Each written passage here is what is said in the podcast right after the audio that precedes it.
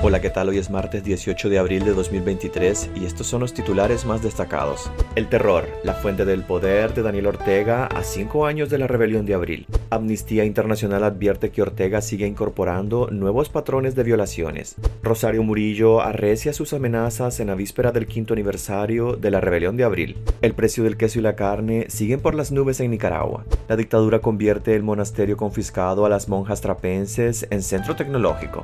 Soy Edwin Cáceres y les doy la bienvenida. El terror, la fuente del poder de Daniel Ortega a cinco años de la rebelión de abril. Hoy martes 18 de abril se cumplen cinco años del inicio de la rebelión de abril del 2018 en Nicaragua. Las protestas que iniciaron como una forma de rechazo a unas reformas a la seguridad social, después se convirtieron en una genuina demanda de cambio en el país y la salida de Daniel Ortega y Rosario Murillo del poder. La pareja dictatorial se ha aferrado al mando a punta de represión, exilio y muerte. Desde el 2018 la vida dejó de ser la misma en Nicaragua. Al menos 355 familias siguen reclamando justicia por los asesinados. Hay más de 40 presos políticos y miles viven en el exilio forzado, otros sin nacionalidad y sin bienes en su país, porque Ortega se los confiscó. Este es un mes político, es el mes de la resistencia. Como consecuencia de esta represión, la Comisión Interamericana de Derechos Humanos dijo que las acciones políticas y paramilitares que el régimen ordenó contra los manifestantes de abril de hace cinco años causó la muerte por arma de fuego de 355 personas. Y en marzo de este año, el grupo de expertos en derechos humanos sobre Nicaragua que por órdenes de las Naciones Unidas investiga esos hechos, concluyó que Ortega, Rosario Murillo y sus funcionarios cometieron crímenes de lesa humanidad contra sus opositores. Amnistía Internacional advierte que Ortega sigue incorporando nuevos patrones de violaciones. El organismo denunció este martes que el régimen continúa acrecentando y reinventando la política de represión cinco años después de las protestas populares de 2018, además de incorporar nuevos patrones de violaciones. Después de cinco años, lejos de cesar, la política de la represión del gobierno nicaragüense para contener las voces disidentes y cualquier tipo de crítica continúa acrecentando, reinventándose e incorporando nuevos patrones de violaciones, afirmó Amnistía en su informe Un grito por la justicia, cinco años de opresión y resistencia en Nicaragua. La directora para las Américas, Erika Guevara Rosas, aseguró que a través de la documentación de casos emblemáticos muestran el continuum de represión a la que ha sido sometida la sociedad nicaragüense. Esos métodos suponen un amplio abanico de violaciones a derechos humanos, como la detención arbitraria, la tortura, la desaparición forzada, las ejecuciones extrajudiciales y la privación arbitraria de la nacionalidad. Rosario Murillo arrecia sus amenazas en la víspera del quinto aniversario de la rebelión de abril.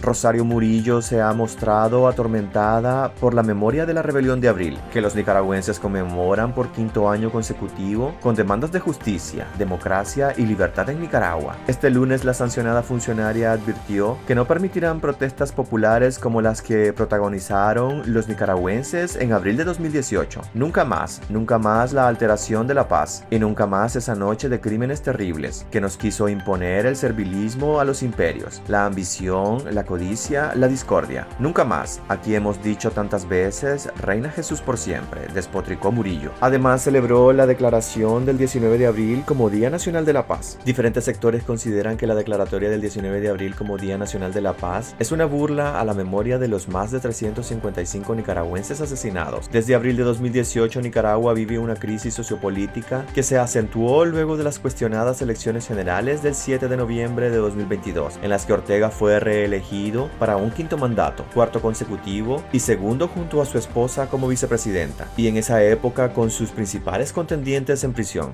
El precio del queso y la carne siguen por las nubes en Nicaragua. La libra de queso se cotizó en el mes de marzo en 128.83 córdobas, mientras que la libra de carne de res sobrepasó los 144 córdobas, según el último informe de precios de la canasta básica publicado por el Instituto Nacional de Información de Desarrollo. En marzo, el costo de la canasta básica compuesta por 53 productos para una familia conformada por 6 personas se cotizó en 18.973 córdobas, unos 45 córdobas menos con relación a febrero. La libra de carne de res se cotizó en 121.61 córdobas, es decir que en un año este producto ha incrementado 22.48 córdobas, mientras que el queso ha aumentado 28.87 córdobas. Un técnico y especialista en comercio internacional señala varias razones sobre el alza del queso y la carne, entre ellas los precios internacionales que registra la carne, el aumento en los costos de producción y la falta de inversión en el sector agropecuario.